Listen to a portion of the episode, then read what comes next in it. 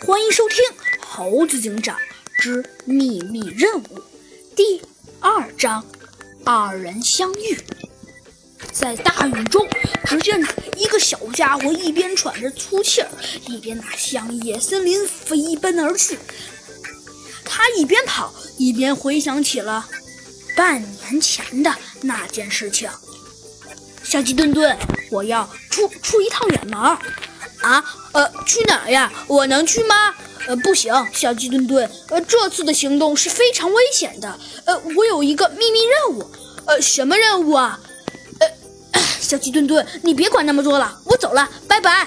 呃，等一会儿啊！在泥泞的路上，小鸡墩墩一边想，但是啊，他一不小心没看到前面的路，被一个小石子啊绊了一跤。小鸡墩墩呐，呃，只不过是叹了口气，说道：“啊，真是的。”然后啊，又站起来，继续飞奔而去了。嗯嗯，只见小鸡墩墩来到了一个一个茂密的丛林面前。呃，应该就是这里了。唉，小鸡墩墩说道：“嗯，好吧，那我就进去看看。”说着。小鸡墩墩刚要迈开腿走进那这黑乎乎的大森林里，突然呢，被一只被一只宽大而又温暖的手给拦住了。他疑惑的回过头去，发现呢，拦住他的那个人戴着蓝色警帽，穿着棕色风衣，只是只是挂在呀他肩膀上的星星徽章格外耀眼。那人。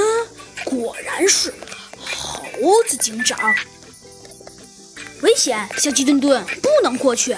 这句话也，温暖极了，使小鸡墩墩心中的悲伤再也按捺不住。只见呐，他眼睛里充满泪花，一下子向猴子警长扑去。猴子警长被他吓了一大大跳，连忙呃躲闪，因为呃众所周知，小鸡墩墩很胖。只见那小鸡墩墩扑了个空，呃呃，站到了猴子警长的脚边。他呀抬头一瞧，才发现猴子警长的衣服呀破破烂烂的，身上啊有好多伤口。小鸡墩墩马上爬起来，拍了拍猴子警长身上的灰尘，关心地问：“猴子警长，你怎么了？呃，全身都是伤呀？”而猴子警长好像没在意似的，爽朗地笑了起来。一把呀，把小鸡墩墩背在身上。小鸡墩墩，算了，等一会儿我告诉你关于秘密任务的事情吧。你的腿不也受伤了吗？来，让我背你吧。小鸡墩墩这才发现自己的腿上有一个呃不大的伤口，是因为在路上被大石头呃绊了导致的。小鸡墩墩打开伞。猴子警长啊，一步步的向森林警局走去。